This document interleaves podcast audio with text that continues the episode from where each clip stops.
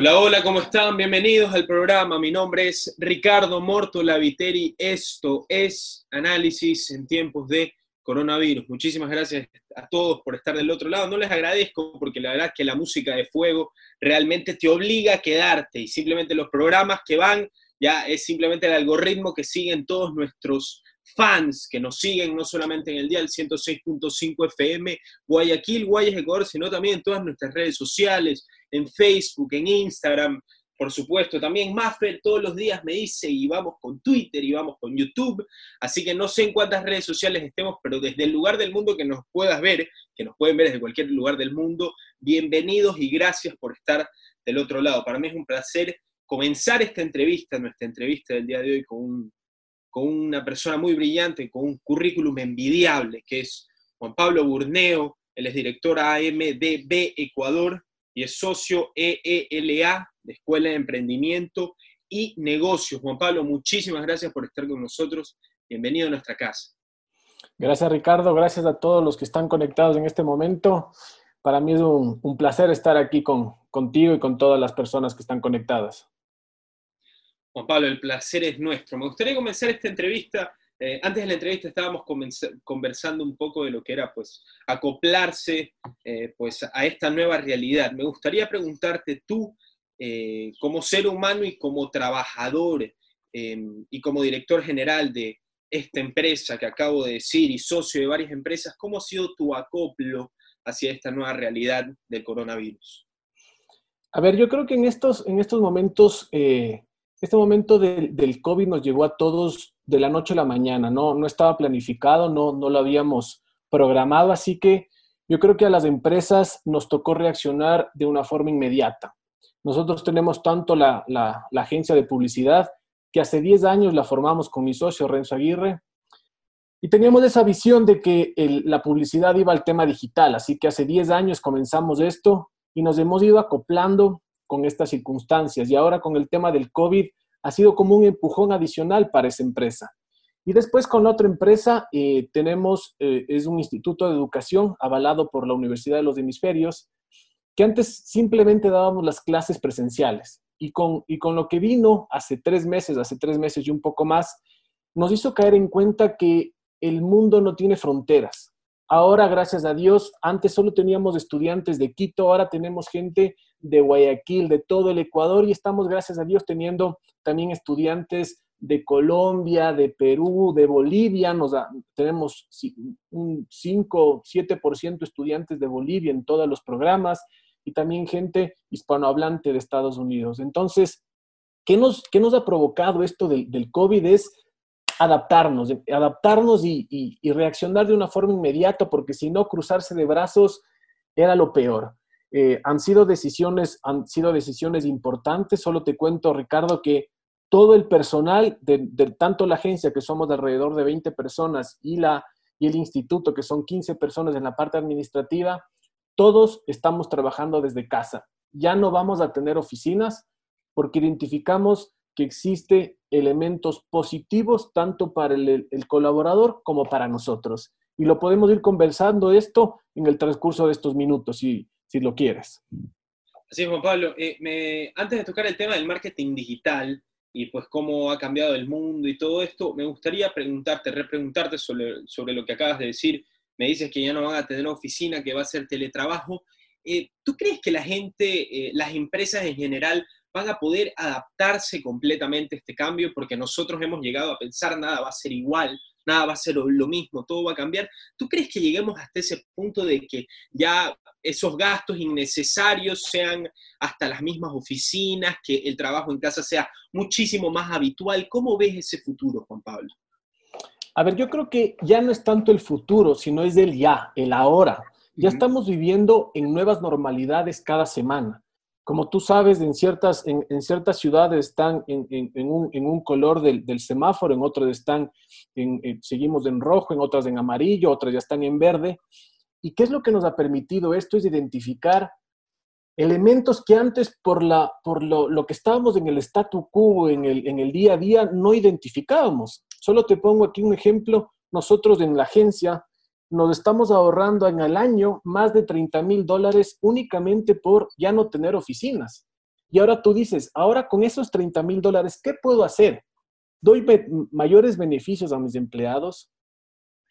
¿Tengo un colchón para solventar cualquier circunstancia que pase o simplemente se genera un beneficio para los socios? Entonces, con eso tú comienzas a identificar que existen oportunidades grandes para comenzar a tener esto. En este cambio, gracias a Dios, hemos conseguido marcas importantes. En estos tres meses ganamos la cuenta de Abbott, más de 120 marcas, trabajando netamente desde casa. ¿Por qué? Porque entendimos que lo podemos hacer desde casa y nos hemos, hemos ido acoplando. Ya no puedes exigirle al trabajador, a tu colaborador, que trabaje las ocho horas de corridas. ¿Por qué? Porque antes en la oficina no tenía que hacer la, comida, no tenía que ir a, comprar algo. Ahora simplemente se trabaja bajo objetivos. Es decir, oye, este es el objetivo que tienes que cumplir el día de hoy. Y habrá gente que se queda en la noche trabajando, habrá gente que le gusta trabajar muy en la mañana. Esa es una nueva normalidad que también está pasando. Exigir de la misma manera que exigíamos antes en el trabajo es un error a veces teníamos ese, ese, colaborador espectacular antes, que ahora posiblemente ya no sea ese colaborador estrella porque tiene otras circunstancias. O al contrario, teníamos ese colaborador que no cumplía al 100%, pero ahora con esta nueva normalidad nos dimos cuenta que viajaba una hora y media desde el sur de Quito todos los días y pasaba tres horas en el servicio, en el, en el transporte público. Entonces tú dices, oye, esa persona con esas tres horas adicionales está aprovechando mejor su tiempo. Así es, Juan Pablo. Em, preguntarte ya ingresando a un contexto de lo que es el marketing digital, pues claramente yo creo que el cambio de este estilo de vida que estamos teniendo, eh, dado a la pandemia del coronavirus, eh, no solamente va a cambiar nuestros hábitos y no simplemente va a ser de que trabajamos, salimos a trabajar o no salimos a trabajar, vamos a hacer un cambio, una metamorfosis humana. Entonces yo te querría preguntar cómo están manejando las empresas eh, de marketing específicamente el cambio de conducta del consumidor, cómo se estudia y cómo se aplica para saber o estar, por así decirlo, un paso adelante a las necesidades o pues eh, al consumismo del, del consumidor. De acuerdo, como tú bien dices, existen cambios. Y estos cambios no solo es en un tema económico, porque todos hemos sufrido un, un, traspié eh, económico, también es estos, estos, estos cambios en nuestra vida, en nuestro estilo de vida, en las necesidades, comportamientos, sueños y miedos de las personas, prioridades, necesidades. Nosotros manejamos la marca BMI y hemos identificado que la gente comenzó a ver la importancia del seguro de salud. Que antes decíamos, oye, yo prefiero irme a Disney, yo prefiero irme a Europa, gastarme 5 mil, 7 mil, 2 mil, lo que sea, y no pensaba en el seguro de salud. ¿Por qué? Porque nos creíamos inmortales, porque no, ay, yo tengo 30 años, nunca me va a llegar una enfermedad. Ahora, en un estudio de Ipsos, de una consultora muy, muy, importante, se dice que el segundo rubro más importante que la gente lo está determinando ahora es el seguro de salud y el seguro de vida. Entonces, con esta nueva normalidad, es, esas prioridades cambiaron y, el, y las marcas deben comenzar a entender que sus clientes ya no son los mismos, ya no se comportan de la misma manera. Entonces a ellos les toca volver a evaluar esas necesidades y replantearse desde su modelo de negocio. Como te comentaba, nuestro modelo de negocio era tener clases presenciales. Con esto nos tocó transformarnos en dar clases, eh, clases online. Después también saber identificar la propuesta de valor. La propuesta de valor es eso, algo que te hace único, que no tiene la competencia y que tu cliente lo valora. Pero si tu cliente cambió, si las necesidades cambiaron, hay que replantearse desde su propuesta de valor. Entonces, yo creo que como tú bien dices, las marcas deben aprender a detectar esos cambios. Ya no puedes hacer los mismos procesos comerciales de mercadeo de la misma manera, porque ahora los clientes te exigen otras cosas que antes no lo hacían. Entonces, de esa manera es como yo, yo, yo, te diría cómo reaccionar las marcas frente a este cambio. Así es. Y, es importante también la adaptación de las empresas. Te pregunto, Juan Pablo, ¿cuál crees que sean pues las bases eh, en que se deben basar las empresas para estas adaptaciones de modelo de negocio, propuesta de valor o relación con sus clientes, Juan Pablo? Verás, siempre en, un tema de, la implementación de un cambio, siempre el cambio es difícil, siempre necesitamos, siempre necesitamos algo, una motivación extra para cambiar. Y aquí yo voy a tomar seis elementos que me enseñó un buen profesor eh, que, yo, que yo tuve, Roberto Estrada, que me indicó seis elementos que debes tener para, para la implementación de un cambio. El primero es detectar que existe una necesidad de cambiar. El segundo es tener esa visión de cambio, que tu líder, que, que la persona que está liderando la empresa, el negocio, entienda que existe esa necesidad. El tercer elemento son las competencias, competencias blandas y competencias duras, las soft skills. No solo necesitamos, si yo soy un, tengo una panadería, no solo necesito saber hacer pan. Lo que yo también necesito es trabajar en equipo, resiliencia, empoderamiento. Necesito tener otras, otras habilidades que me ayuden a mis habilidades duras. El cuarto elemento es generar incentivos. Y estos incentivos no necesariamente son solo económicos. Cuando hablo de incentivos son intrínsecos, extrínsecos y trascendentales. Después, claro, el, quinto elemento es hay que tener recursos. Si yo necesito hacer un cambio, necesito tener recursos de personas capacitadas, necesito tener recursos tecnológicos. Y por último elemento, un plan de acción. Y con eso vamos a tener una mayor probabilidad de éxito en, este, en, esta, en esta implementación del cambio. Y si me dejas aquí, yo, te, yo, yo, quisiera mencionar dos elementos importantes que en estos momentos las empresas deberían tener. Uno, un equipo de crisis que estemos resolviendo todo a corto plazo, una respuesta inmediata sobreviviendo. Pero como segundo punto, un equipo de estrategia que sí, está muy bien el equipo de crisis pensando a corto plazo, pero este equipo de estrategia debería estar pensando a mediano largo plazo, identificando oportunidades, revisando nuevos escenarios, nuevos mercados, para que de esa manera nuestra empresa, nuestra empresa sea sostenible en el tiempo. Eso es lo que yo eh, quisiera decir también en este tema de la crisis. Estos dos equipos, de crisis y de estrategia.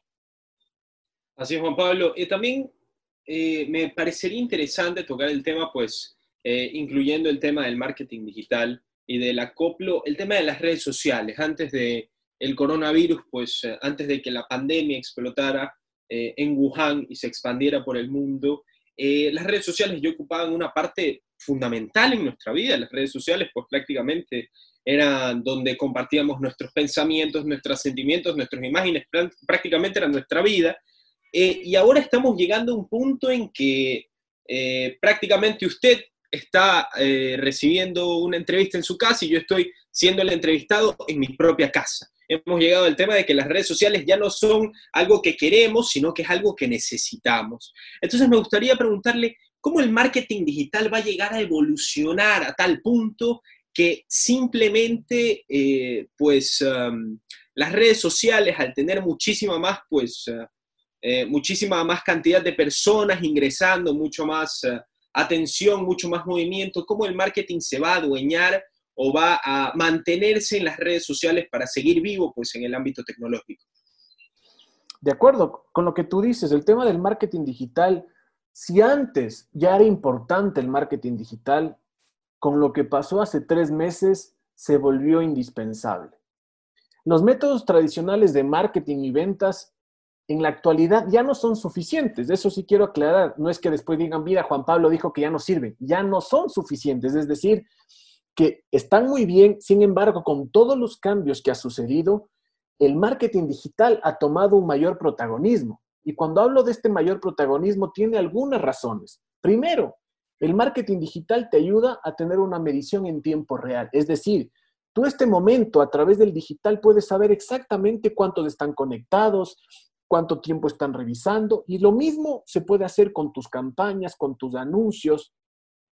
Después, puedes tener distintos canales para generar, como tú bien decías al principio, ya ni sabes cuántas redes sociales tienes, pero todas esas redes sociales forman tu audiencia. Y toda esa audiencia tú la puedes medir exactamente y tú puedes decir, oye, mira, mi red social Instagram es mucho más eficiente que mi Facebook. Y de esa manera tú vas generando estrategias. Después, indudablemente, los medios, los medios digitales son mucho más eficientes, no baratos que los, que los tradicionales, porque normalmente lo que hemos, hemos sabido que lo barato sale caro. Entonces, a mí no me gusta decir que los medios digitales son más baratos, sino son más eficientes. Otro elemento importante del marketing digital es la comunicación bidireccional, lo que estamos teniendo, pregunta-respuesta. Yo soy a la final tu cliente, tú eres mi, tú eres mi, y estamos teniendo, oye, ¿qué te gustaría, qué quisieras? Y tú puedes reaccionar de forma inmediata.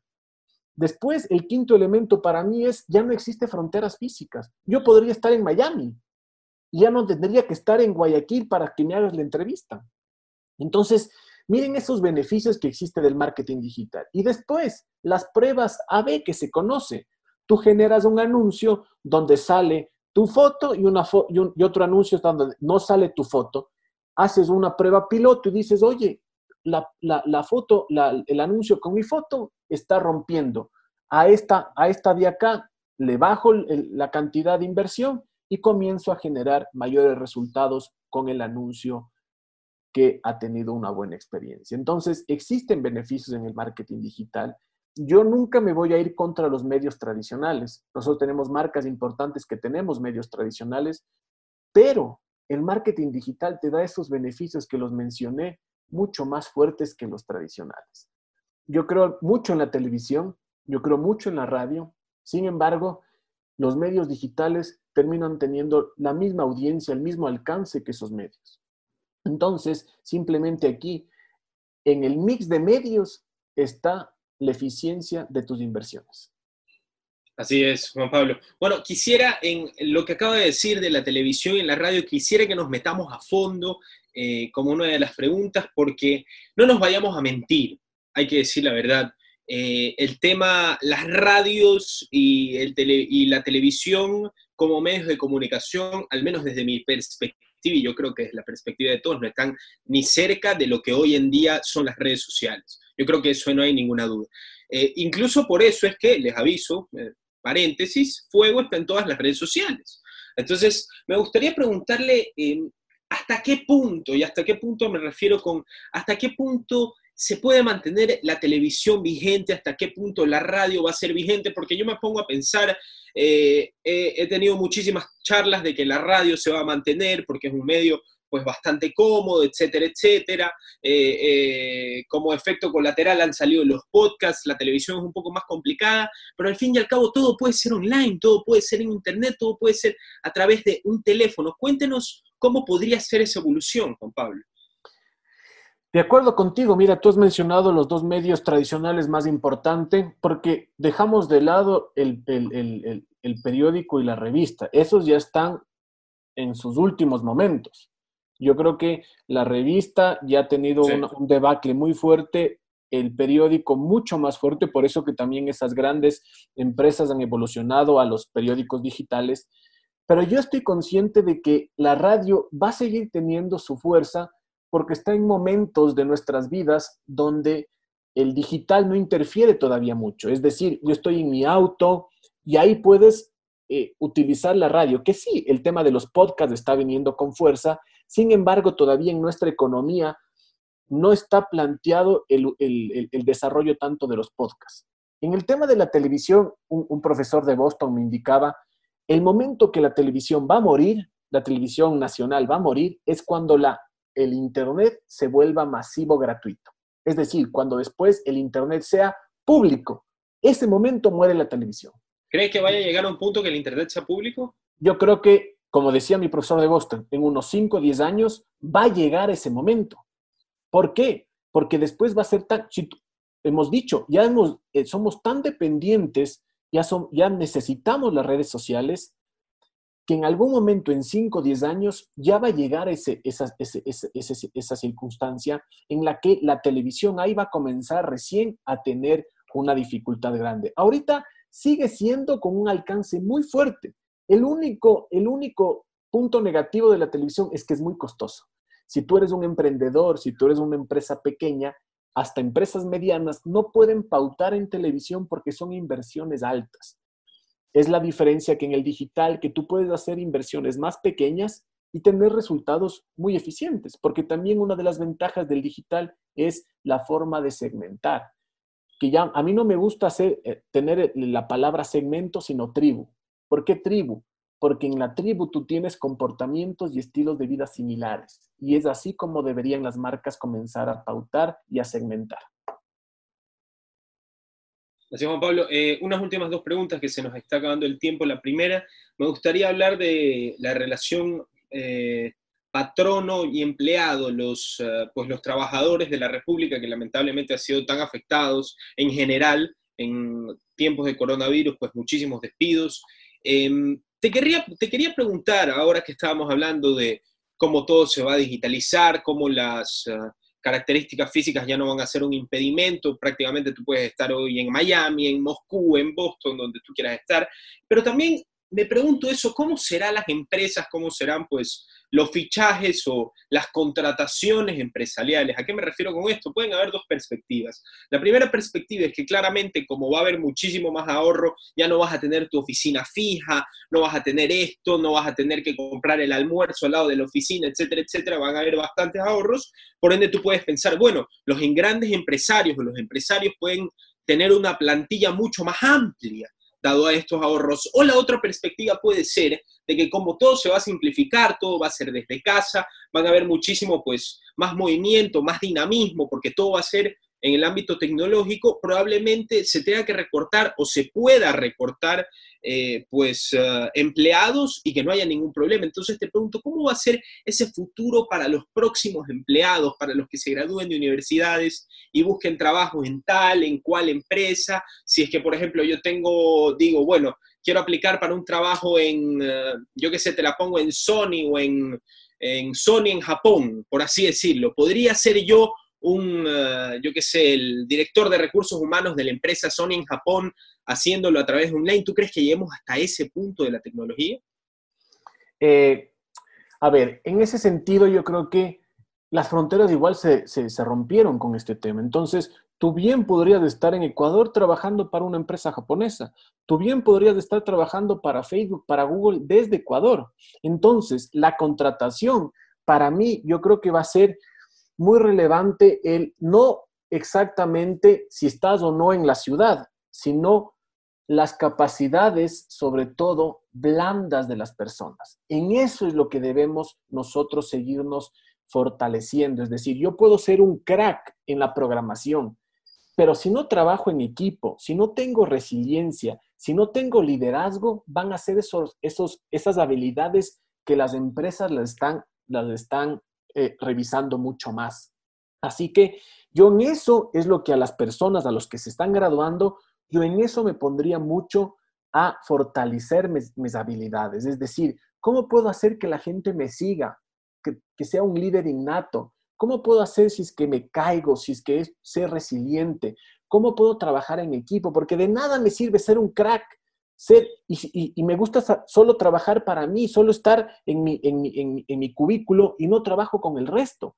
Entonces, ¿cuál, ¿qué recomendación daría a los nuevos graduados, a los que se están graduando? Es, independientemente de la profesión donde que se estén graduando, comiencen a, revisar estas nuevas habilidades que deben ustedes fortalecerlas. Ese es el único, ese es el único, es la única recomendación que yo daría. Y no duden, como tú decías, eh, la empresa en Japón, no duden, ustedes pueden ser parte de esas empresas.